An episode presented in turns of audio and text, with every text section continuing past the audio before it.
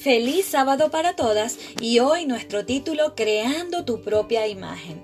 Salmo 139, 16. Tus ojos vieron mi cuerpo en formación. Todo eso estaba escrito en tu libro. Habías señalado los días de mi vida cuando aún no existía ninguno de ellos. A través del tiempo construimos nuestra propia imagen. En este proceso interviene lo que nuestros padres, hermanos y amigos nos dicen que somos. Nuestra autoimagen es una fotografía de nosotros mismos que aparece cada vez que decimos yo.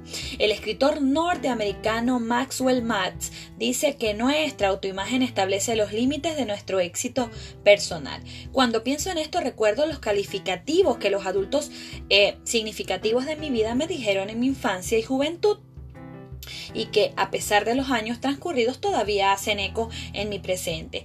Muchos de los comportamientos que adoptamos de adultas vienen de las etiquetas que alguien nos colocó cuando éramos niñas. Las palabras de elogio, así como las palabras que denigran nuestra esencia de hijas de Dios, dejan huella en el concepto que tenemos de nosotras mismas. Por eso debemos ser cuidadosas de lo que decimos cuando nos referimos a otros y muy selectivas en la forma en que pensamos de nosotras mismas. Amiga querida, si tu vida ha quedado marcada por los comentarios negativos de tus padres u otras personas cercanas que hicieron sobre ti, intenta rescatar todas las cualidades que Dios te dio al creerte, al crearte.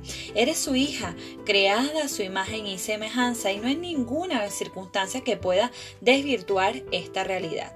El proceso de reconstruir tu propia imagen debe estar basado en lo que vales para Dios, con una actitud valiente pero revestida de humildad. Analiza tu vida con Dios, toma ánimo y comienza a caminar hacia tu desarrollo pleno. El Señor te creó, te dice, no temas porque yo te redimí, te puse nombre, mío eres tú. Isaías 43.1. Para desarrollar una adecuada imagen de ti misma, nunca aceptes que alguien te rebaje tu calidad de hija de Dios. Aprecia tus cualidades físicas, emocionales y espirituales, pues son las herramientas que Dios te ha otorgado para que construyas tu vida. Respeta a los demás para que puedas pedir que te respeten. Si piensas que hay algo en tu vida que necesita ser cambiado, atrévete a hacerlo. Dios está de tu parte. Que tu oración sea, gracias Señor por la forma maravillosa en que me creaste. Ayúdame a perdonar las ofensas recibidas y otórgame la oportunidad de ser un agente de amor.